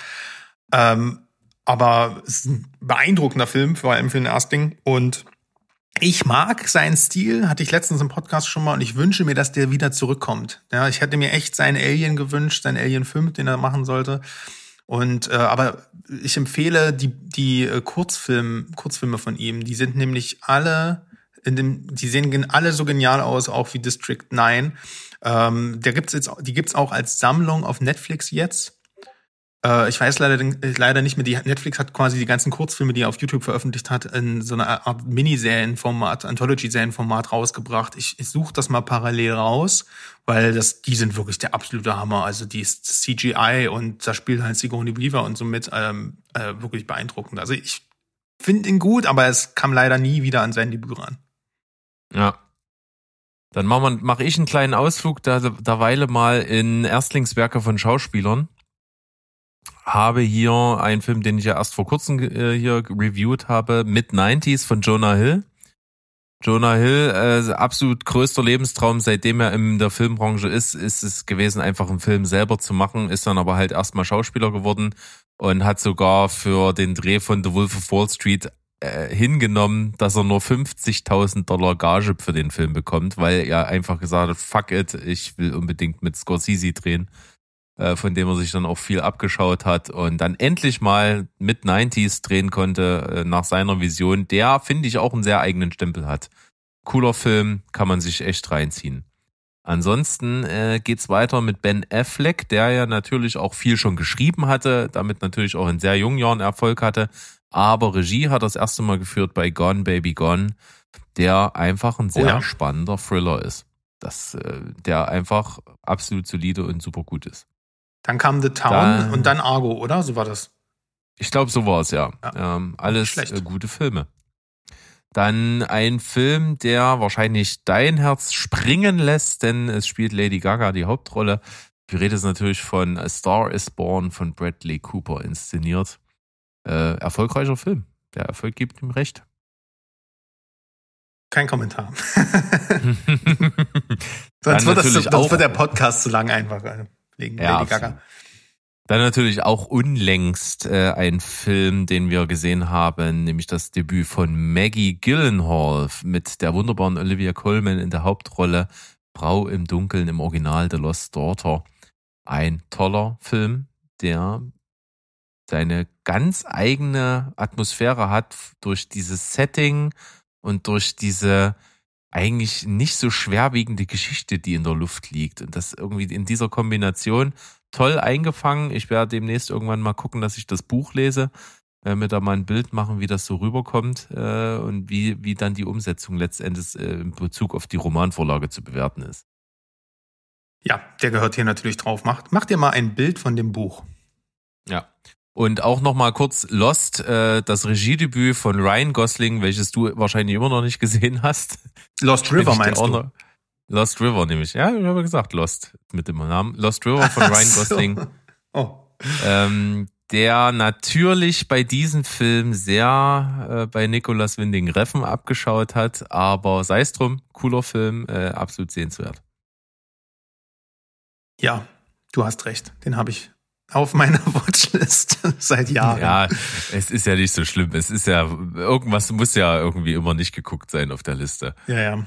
Äh, das ist, das, es gibt einfach, das, es gibt so Filme, für die suchst du immer den richtigen Moment und die kommen gefühlt nie. Und wenn die da sind, dann, dann vergisst du's. So geht's mir ja, bei dem. Stimmt, ja. ja. Was gibt's bei dir noch? Äh, ich habe noch Ex Machina von äh, Alex, Alex Garland. Jawohl. Äh, ich mag, also ich habe letztens seine Serie gesehen, Devs, und bin also ich mag, mochte auch schon Ex Machina sehr, äh, finde auch Auslöschung echt gut. Und äh, der Trailer zu seinem neuen Film ist auch wieder brillant. Also der Typ kann was und ich finde das bei ihm immer so geil, wie der Technologie, wie stylisch er Technologie in, in, im Einklang mit der Natur inszeniert. Das, da hat er so eine ganz, ganz eigene Handschrift und das äh, liebe ich an dem. Also als Erstling, als erster Film, ne, er hat ja schon sehr viele Sachen geschrieben, zum Beispiel sein Roman The Beach, der ja dann auch verfilmt wurde. Aber als Erstlingswerk ist das ein absolutes Brett. Und ja. ja, und um noch ein paar Klassiker zu nennen, auf jeden Fall gehört hier noch Evil Dead, also Tanz der Teufel mit rein, weil der hat viel bewirkt und äh, in der Gore, Horror, was auch immer ähm, Szene und hat äh, Sam Raimi auch äh, berühmt gemacht und berühmt berüchtigt gemacht und am Ende zum dem Comic-Regisseur Urvater gemacht. Und das Ganze ging halt mit einem sehr wilden Horrorfilm los ähm, und natürlich auch ähm, George Millers ersten Mad Max, weil der, den Film finde ich persönlich zwar nicht so gut, also ich finde eigentlich ziemlich trashig, muss ich sagen. Äh, Gerade weil ich halt zuerst Fury Road gesehen habe und dann zurück, mich zurückentwickelt habe quasi. Aber ähm, unter den Bedingungen, ne, es ist ähnlich wie bei El Mariachi, so einen Film zu machen, ne, wo du halt irgendwie selbst Autostunts im australischen Outback drehst, illegal und die Polizei, wenn sie dich sieht, mit, mit Geld bestichst und alle Passanten mit Bier bezahlt werden und sowas. Also da gibt's auch wahnsinnige Anekdoten zu dem Film. Ist das schon echt beeindruckend und der hat ja auch sehr viel nachhaltig geprägt und quasi hier diesen ganzen, diesen ganzen ähm, Style auch, ne, also äh, ins Leben gerufen. Diesen Art Endzeit-Wüsten-Style. Also ist schon, ist, ist schon auch ein Meilenstein und als Debütfilm durchaus nennenswert. Ja. Dann habe ich mal hier noch ein bisschen, ja, wo, wo ganz viel Liebe bei mir ist. Natürlich einer meiner Lieblingsfilme, Oh Boy, äh, ist das, ist quasi die Abschlussarbeit eines, eines Filmstudenten von Jan Ole Gerster der hier diesen Film äh, gedreht hat mit Tom Schilling und äh, unter anderem auch noch ähm, Michael Quistek. Äh, toller Film. Dann äh, hat ja auch irgendwann mal die Karriere von Christopher Nolan angefangen und wie die angefangen hat, nämlich mit dem Film Following, der auch all seine Trademarks schon hat ne, verschiedene Zeitebenen, äh, mysteriöse Story, ein bisschen Noir-Anleihen, ein bisschen Detektiv hier, ein bisschen Thriller da. Alles ist da mit drin. Toller Film, äh, komplett in Schwarz-Weiß, äh, mit sehr, sehr wenig Budget, auch glaube ich nur so um die 10.000 Dollar oder sowas. Äh, kann man sich absolut angucken und äh, man sehe und staune, wo es hingeführt hat. Oh ja, habe ich auch vor kurzem nochmal gesehen. Und äh, Fun Fact, der ähm, Hauptdarsteller ist heute äh, ich glaube, gelesen zu haben, er hat nur diesen Film gedreht und ist danach Architekt geworden. So als kleine Inception-Referenz. Und heißt, glaube ich, auch genauso wie äh, Cop, glaube ich, ne? Genau wie Leonardo DiCaprio. Da gab es irgendeinen, irgendeinen, irgendeinen Zusammenhang. Ja, dann möchte ich hier ne, nochmal nennen, so in Anlehnung an den kleinen Nachruf, den, äh, den wir ja an, an äh, Ivan Reitman hatten, dass äh, der Film Thank You for Smoking das Regiedebüt von seinem Sohn Jason Reitman ist, den ich echt richtig, richtig gut finde. Tolle Satire, schöner Film, toller Hauptdarsteller. Macht viel richtig. Jo. Äh, was habe ich noch auf meiner schönen Liste hier? Äh, auch ein Film, der ganz, ganz viel Liebe von mir kriegt, ist nämlich tatsächlich Liebe von Richard Curtis. Allzu viel hat der Mann nicht gemacht. Das war sein erster. Äh, und der funktioniert. Und auch der spätere Film von ihm, äh, Alles eine Frage der Zeit, ist ein fantastisch guter Film. Äh, so kann man es auch machen. Ansonsten habe ich hier auch noch so ein paar A24 Sachen. Ich warte die ganze Zeit drauf. the Hole in the Ground. The Hole in the Ground habe ich hier noch am Start von Lee Cronin äh, der danach erstmal noch nicht wieder so einen Oberknaller gemacht hat, aber ich hoffe einfach mal drauf, dass die den Mann mal ranlassen, weil den fand ich richtig, richtig gut. Den kenne ich leider nicht. Ja, hatte ich damals auch in der Sneak gesehen. Äh, ist, glaube ich, kostenlos momentan auf Amazon zu sehen. Schöner Horrorfilm, also, oder wird als Horrorfilm gehandelt, ist aber so diese typische neuartige äh, Atmosphären-Horror-Geschichte funktioniert auf jeden Fall richtig gut. Jetzt drop ihn ähm, doch endlich.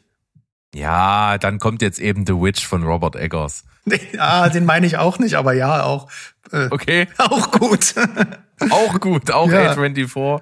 Äh, natürlich Robert Eggers, äh, ein Mann, dem wir gespannt bei seiner Karriere zugucken und uns natürlich schon auf The Northman freuen, der mit The Witch einen tollen Start hingelegt hat, mit äh, Der Leuchtturm einer meiner ja, jüngsten Lieblingsfilme geschaffen hat. Da können wir, glaube ich, noch viel erwarten. Jetzt kannst du ihn ja bringen, komm. Ja, Hereditary ist auch gar nicht so schlecht. Gar nicht mal so schlecht, ja. Kann man schon mal machen. ja, äh, witzig ist natürlich, ich hatte dir das ja, als wir angefangen haben zu diskutieren über diese Folge, hatte ich gesagt, du kannst die Regeln meinetwegen so beugen, dass Midsommar das Debüt ist von Ari Aster, weil Midsommar hat er das Drehbuch vor Hereditary geschrieben. Ich fände es eigentlich lustig, wenn du Midsommar bei jeder Top 10 irgendwie auf den, auf den Platz 1 biegen würdest. Das wäre doch mal was. so als Running Gag. Die besten Sportfilme, naja, ich meine. Da dieser Sprung, also bei, wenn da unten Wasser gewesen wäre, also Kunstsprung, also vom Feinsten. Die besten Tierfilme, da ist alles. Also ist eigentlich immer machbar. Kunstfilme. Ja, kriegt man da irgendwie reingebaut. So. Hm. Ich habe noch so ein paar Beispiele, wo ich einfach die Karriere interessant finde, wo es angefangen hat und wo es endet. Und zwar geht mir das so bei Tom McCarthy. Sagt dir Tom McCarthy was? Nein, erstmal nicht. Klingt, das ist, klingt den, wie der normalste Name der Welt. Denn sein Erstlingswerk war ein Film, den so gut wie niemand kennt und den man auch nirgendwo bekommt. Ich habe ihn aber irgendwann mal gesehen und fand ihn super. Äh, das ist nämlich Station Agent. So ein Indie-Film mit, ähm, wie heißt er denn? Aus Game of Thrones. Der da, da gab es nur 50 Figuren, Berg. Der Kleinwüchsige. Peter Dinklage. Peter Dinklage spielt die Hauptrolle in Station Agent. Ein cooler Film über jemanden, äh, der äh, dort einfach irgendwie so ein, so ein Bahnhäuschen äh, erbt und das eigentlich gar nicht haben will, aber dann dort irgendwie Fuß fasst, so in dieser kleinen Gemeinde. Ganz toller Indie-Film mit viel Herz, macht Spaß. Und Tom McCarthy hat dann irgendwann mal seine Karriere dahin geführt, dass er Spotlight gemacht hat für den er ja auch äh, besten Film gewonnen hat bei den Oscars. Großartig. Und das, obwohl er dazwischen äh, Cobbler gedreht hat, dieser komische Film mit Adam Sandler. Der sagt mir zum Glück nichts. Ja, das ist irgendwie dieses Cover, wo der so einen Darmschuh irgendwie so ins Cover hält, irgendwie so ganz cool. Der sagt mir zum Glück nichts. ich muss, nee, der soll mir auch weiterhin wohl nichts sagen. Also Adam Sandler ist ganz, ist, ist, ist sehr speziell, hat, komme ich nicht so ganz komme ich nicht so ganz ran. Nee, ich auch nicht. Hm. Nicht mal mit äh, der ähm, Uncut Gems war jetzt nicht so ja. verkehrt, aber äh, der kann schon was, aber irgendwie irgendwas, nee, lässt mich da nicht, hört mich nicht so an, der Typ. Prima, hast du noch was? Ja, mir ist noch einer eingefallen jetzt beim Philosophieren und zwar Fruitville Station ist Regiedebüt von ah. Ryan Coogler und der hat danach Creed gemacht und Black Panther. Also ich glaube, das ist so das Treppchen mit immer größeren Sprüngen hoch. Ja, und jetzt also wird der Schüler zum Meister, würde ich mal sagen, weil ja Michael B. Jordan den dritten Creed inszenieren wird. Mhm, also ist auf jeden Fall, also Football Station ist ein Hammerfilm, hat mich sehr berührt und auch nicht zu verachten. Ja, tatsächlich ein Film, der ziemlich aus dem Nichts kam. Also ich weiß noch, ich habe damals nichts von dem Film gehört. Ich kannte auch die, die, die Story hinter dem Film nicht und der kam dann einfach mal so in der Sneak. Und ich dachte mir, boah, Alter. Ja. Ja, und zu guter Letzt äh, hatte ich, hatte ich zwischenzeitlich noch die Kurzfilm, äh, Kurzfilme von äh, Neil Blomkamp äh, recherchiert. Und zwar sind das die sogenannten Oats Studios, also OATS. Und so findet man das auch äh, bei Netflix. Und wer äh, quasi mal Love, Death and Robots als äh, Realfilm sehen will, der kann sich das mal geben. Coole Scheiße. Muss ich mir auf jeden Fall merken. Äh, ansonsten habe ich noch mm, Molly's Game von Aaron Sorkin. Starker Debütfilm, danach äh, auch gute Filme weiterhin gemacht noch. Dann habe ich noch äh, Being John Malkovich von Spike, äh, Spike Jonze. Der ich denke mal, der ist von Charlie Kaufman. Aber Weißt ja, du, ne, es ist äh, irgendwie eine Soße Charlie, alles. Charlie Kaufman-Film, aber das ist, äh, ja stimmt, der macht, der inszeniert ja nicht immer selber. Ne? Das ist aber total ja. interessant, dass er so ein Standing als Autor hat, dass der Regisseur egal ist. Ja, das stimmt. Und dann habe ich noch äh, Kiss Kiss Bang Bang von Shane Black, der, der danach auch ähnliche Filme gemacht hat. Alle so in diesem gleichen Stil, aber alle gut. Ach, da fällt mir aber direkt noch einer ein. Ist nicht Bube, Dame, König, Gras der erste Film von Guy Ritchie? Ist er. Habe ich nie gesehen, deswegen habe ich ihn nicht auf der Liste.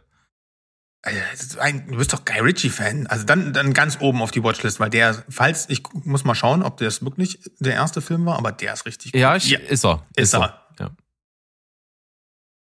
Naja. Oberg, da musst du ran. Ist der so, ist der so sehenswert? Echt? Der ist echt ich richtig so geil. Angst davor. Nee, warum? Weiß nicht, keine Ahnung. Ich habe irgendwie mal versucht, den anzufangen zu gucken, hat aber irgendwie hat er mich nicht gecatcht, glaube ich, aber das ist sehr, sehr lange her. Kann ich nicht so genau sagen. Ja, ich finde ihn super. Also ist ja. auch bei mir sehr lange her, aber der hat mir gut gefallen. Okay, super. Dann der letzte, äh, letzte Mann hier von mir, an den ich hier nennen möchte, ist nämlich der, der auch äh, einen Oscar für den Hauptdarsteller rausgeholt hat mit seinem Regiedebüt. Und zwar ist es Bennett Miller, der hat nämlich Capote gemacht, der Philip Seymour Hoffman zum Oscar ah, verholfen hat. Sehr gut. Und der hat dann später auch Moneyball gemacht, den ich super finde. Äh, und dann auch Foxcatcher gemacht, der auch durchaus mit einigen Preisen äh, bedacht worden ist. Sieh mal einer an. Ist doch ja. ein Wahnsinnspaket jetzt hier noch gewesen. Richtig, richtig dick und für jeden was dabei. Also wer hier nichts findet, den können wir nicht mehr helfen. Ansonsten lasst uns gerne wissen, was wir vergessen haben. Und würde sagen, das ist dann auch schöner Abschluss hier. Tolle Liste tolle Filme, tolle Regisseure, tolle Gäste. Was will man mehr? Vielen, vielen Dank. Tolle Sendung dann, einfach. Ja, dann hören wir uns auf jeden Fall beim nächsten Mal wieder. Äh, mal gucken, zu welcher Schabernack wir uns hier zusammenfinden am Mikrofon. Das, da wird uns was einfallen. Vielleicht könnt sicher. ihr im Discord ja ein paar Themen vorschlagen für die zehn Folge, oder Berg? Gute Idee. Gute Idee. Auf der Homepage findet ihr einen Link zum Discord-Server, aber auch bei Social Media irgendwo draufklicken, einwählen und gerne einfach alles ablassen, was ihr euch von uns wünscht, was wir besprechen sollen. Und wir machen das vielleicht. Na klar. Alles klar, ich danke dir und wir hören uns das nächste Mal und ich sag mal Tschüss, ciao und goodbye. Bleibt spoilerfrei. Hinjauen. Tschüss.